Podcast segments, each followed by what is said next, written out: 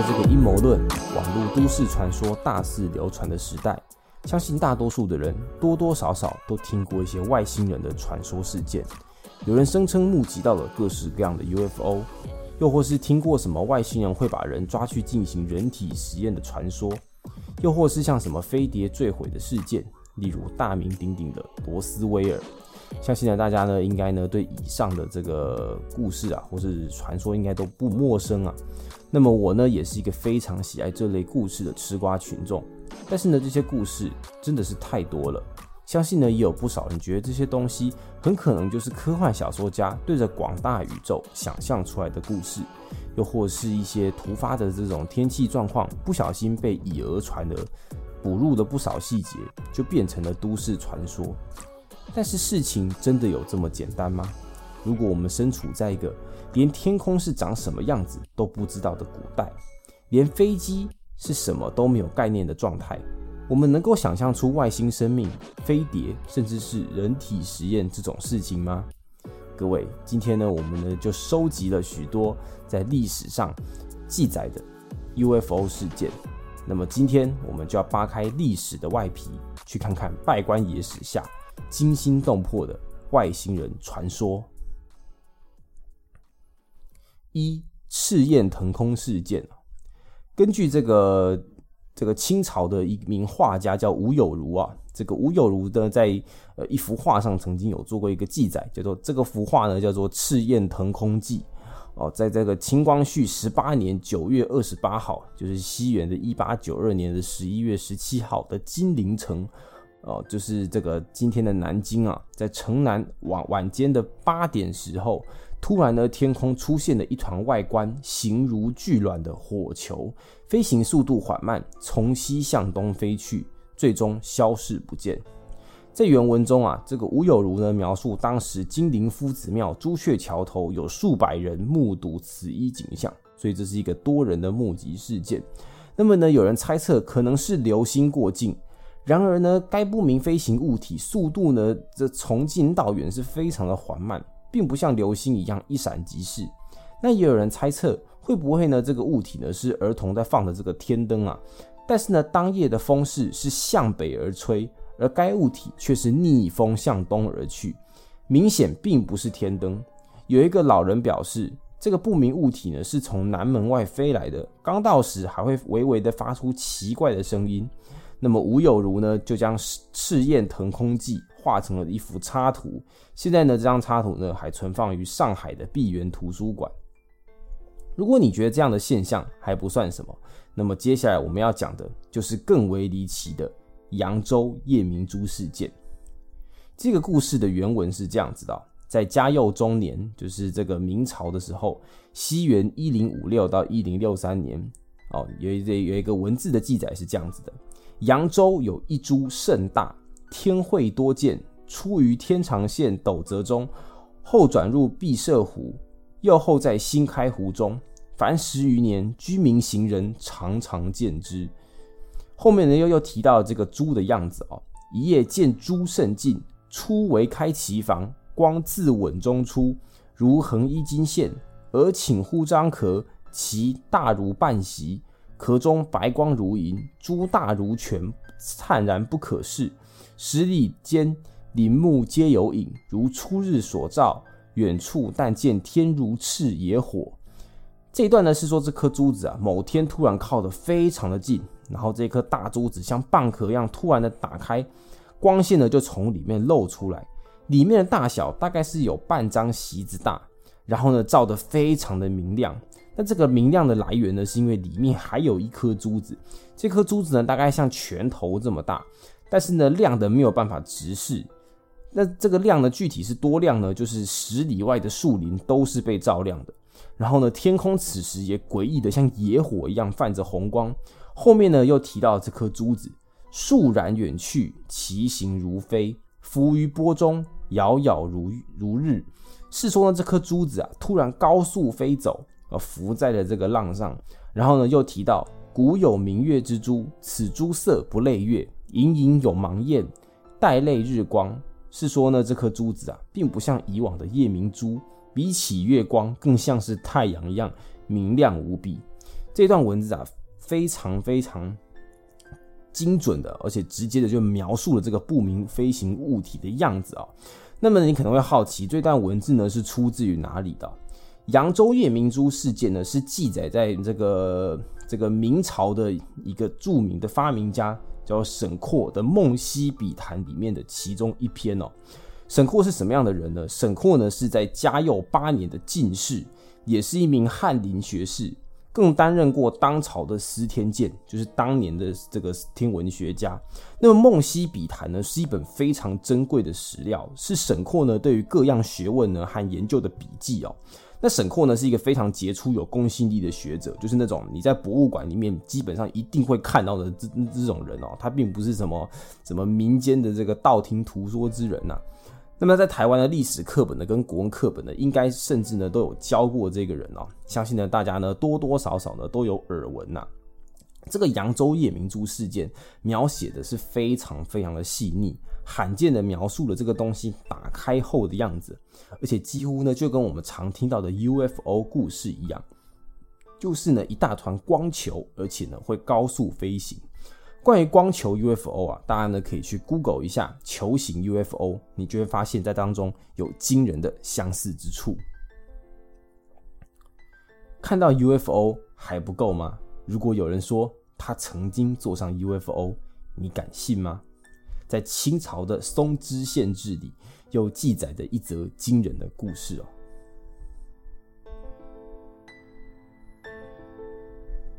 清光绪六年，在湖北省松枝县一个叫西岩嘴的地方，一名姓秦的男子哦，在森林中突然发现一个奇怪的物体，正发出五彩缤纷的光芒。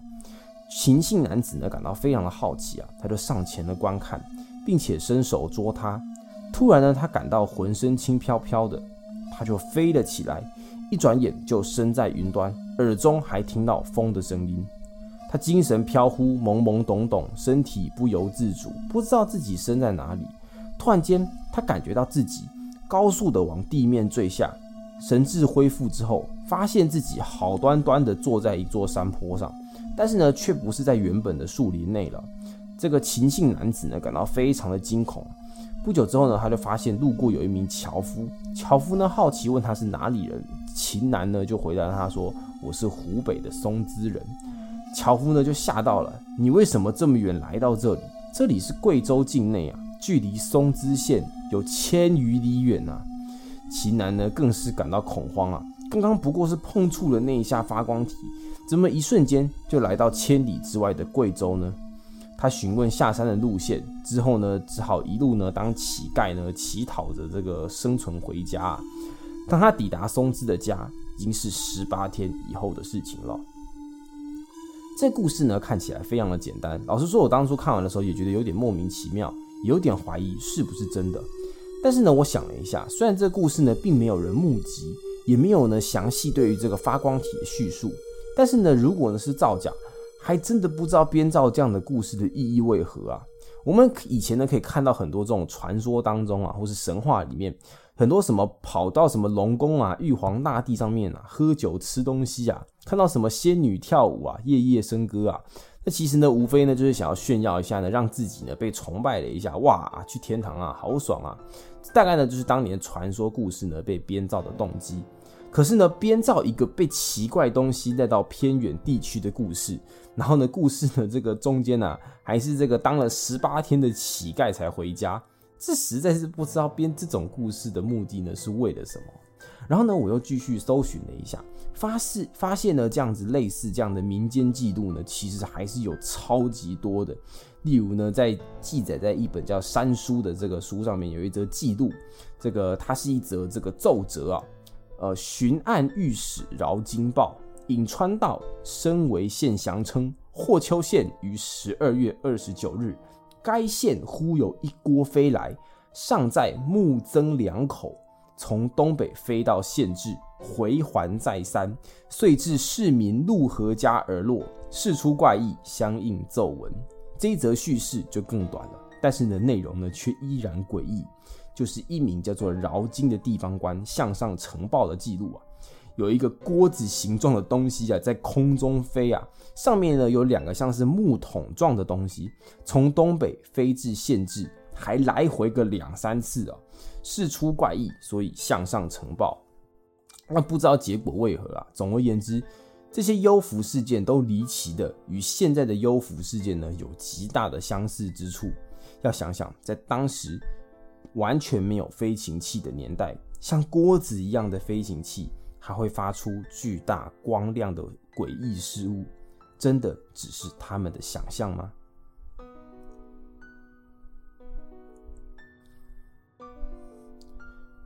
如果飞行器已经够奇怪了，那么外星人不会吧？中国的历史真的出现过外星人吗？答案呢是惊讶而令人肯定的。在我的一番查找之中，我找到了在《搜神记》里甘宝所记得的一记载的一则故事啊，就是呢在三国时期，那个时候吴国皇帝呢会将边境的守将的妻子儿女软禁在一个地方，作为保质童子啊。呃，其实呢，就是挟持他们啊，避免将领呢叛变投降。某一天呢，这些孩子突然在玩乐的时候，来了一个长四尺余、年约六七岁、着青衣的相貌诡异孩子。这群孩子啊，问他说：“你是谁家的孩子？怎么会来到这里？”这个孩子啊，在这个书上面记载，眼有光芒，耀耀外射。孩子们都觉得相当恐怖啊，怎么会有人的眼睛会发光呢？又问了他一次。这个穿着青色衣服的孩子说：“我非人也，乃荧惑星也。将有以告尔，三公归于司马。”就是说呢，他来啊，他是一个来自荧惑星的人。这个荧惑星就是火星以前的古名。然后呢，又说天下将归于司马家。吓坏的孩子们赶紧叫来大人。这个火星孩子呢，就纵身一跃，跳到空中。书上说他耸身而跃，即以化矣。抬头一看，若亦一匹练已登天。就是说呢，这个孩子的背后啊，拖着像是一条长白布的东西，像火箭一样直直的飞上天，然后渐渐消失。这个《搜神记》的故事啊，算是民间传说的汇集。虽然呢不算是正式的官方记录，但是也是一样。仔细想。在当时的这种神话传说故事，多半都是以天仙下凡、天神下凡，或是鬼灵精怪变成的。那为什么在设定上偏偏要设定成是一个火星人呢？当时的人是觉得火星上是有可能住人的吗？而且还是一个像是有喷射能力的火星人哦，他直接化成一条龙离开，不是更有说服力吗？怎么还会背后拖着一个长长像是喷？喷射出来的这种飞机云的东西呢，真的是细思极恐啊！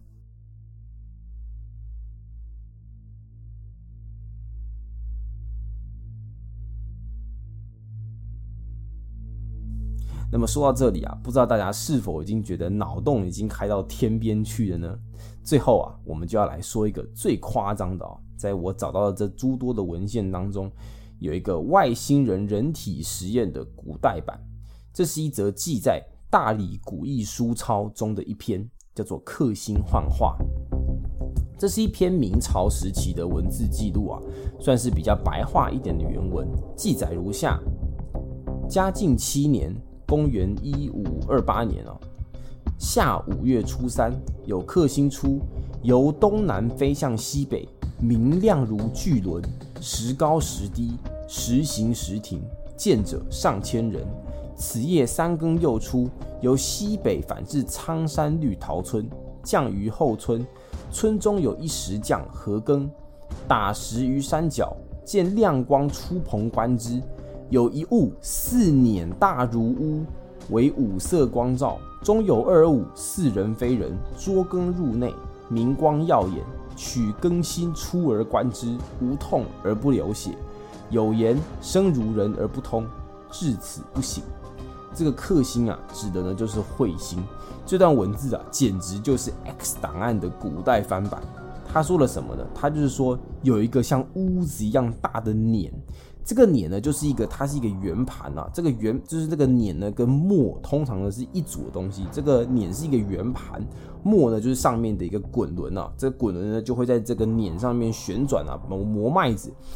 在这个文献里面，他写说有一个像屋子一样大的圆盘呐，这个圆盘呢有五色光照，远看呢就像是彗星一样，但是很明显啊，这个彗星是不可能忽高忽低的嘛，一下飞一下停下来的。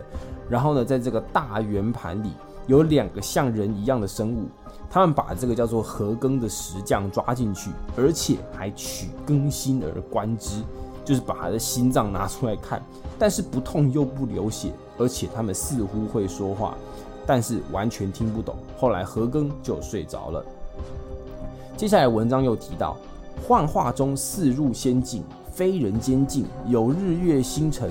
仙境地红色而冷若冰冻，无房屋庄稼，人皆似人非人，圆脸三眼，男女老幼难分，穿非人衣，言非人言。才观眼前迷糊，不知所以。醒时仍在那时场，回家时隔一年余。家人以为被野物食，于之亲往观之，观之庚胸腹均有红色线痕，问之无疼。何庚后五十三岁见余，貌如当年不老，克星幻化。事有多说，大理国记事部有载，不知克星何物。这段文这段文字呢，是说到一个更惊人的故事啊，就是何庚啊，似乎到了所谓的仙境，但这个仙境不是人间，地面是红色的，冷若冰冻，没有房屋，没有农作物，地面上有人，却有三只眼睛，性别年纪完全看不出来，穿着奇怪的衣服，说着奇怪的话。后来醒来后，家人说他整整失踪了一年。后来一看，发现胸口有一条红色的疤痕，完全不痛。何庚五十三岁后，看起来老化的速度似乎也变慢了。这个事件在大理国的记事簿有记载。各位啊，我只能说，如果呢这件事情啊是传说的话，在明朝就有如此夸张的想象力，想象出这个像圆盘一样的飞船，还有这个星球的表面，甚至是无痛的胸腔手术，这个。都跟现在的幽浮事件相似度高的非常的吓人呐！我在找到这篇文章的时候啊，由于太震撼了，我有些怀疑这本书有没有可能的是后期啊或者网络上的人啊添加进去的。但是一样的问题，虽然大理古艺书抄是一本争议较多也是比较冷门的史料，但是呢，这本书跟先前的书是一样的，就是呢这些书呢，其实他们都是以记录历史和人文事件为导向的书。就是呢，发布整理这本书的人呢，他也是一定有公信力的专家。最重要的是，幽浮事件其实也仅仅只是里面的其中一篇呐。如果硬要捏造这样的故事呢，在故意捏造在历史书里面，其实也没有太大的动机还有必要性。只能说啊，这个故事看起来真的是太疯狂了。恐怕连当时或是现在的志怪小说的作者都很难想象得到，如果真的有人想要在历史的史料里面突然呢突发奇想的杜撰一则 UFO 的故事进去，只能说这个人呢实在是太奇葩了。你觉得这个几率多高呢？那么说真的啊，其实呢我自己呢是真的很喜欢这些奇怪的故事，但是呢我自己呢是并不喜欢虚构或是没有出处的都市传说。幽浮的事件真的很多，但是呢，现代人呢也很会捏造事件，还有这个传递恐慌啊，而且科技进步很多，无人机啊、天灯啊，都会容易被看成 UFO。相比在那个科技和宇宙知识不足的古代，外星人和 UFO 的事件反而呢会更加具有真实感。那么其实关于历史上的 UFO 记录，其实还是有非常多。这边呢，我先收集一些看起来比较有意思。或是有出处的一些资料和大家分享，希望大家喜欢。在这个每天上班、吃饭、睡觉、无聊自己的世界，听一些来自宇宙的故事和历史，放松一下。谢谢大家，这期就到这边了。我是废宅医生，喜欢的话别忘了分享出去，留言给我。我们下次再见，拜拜。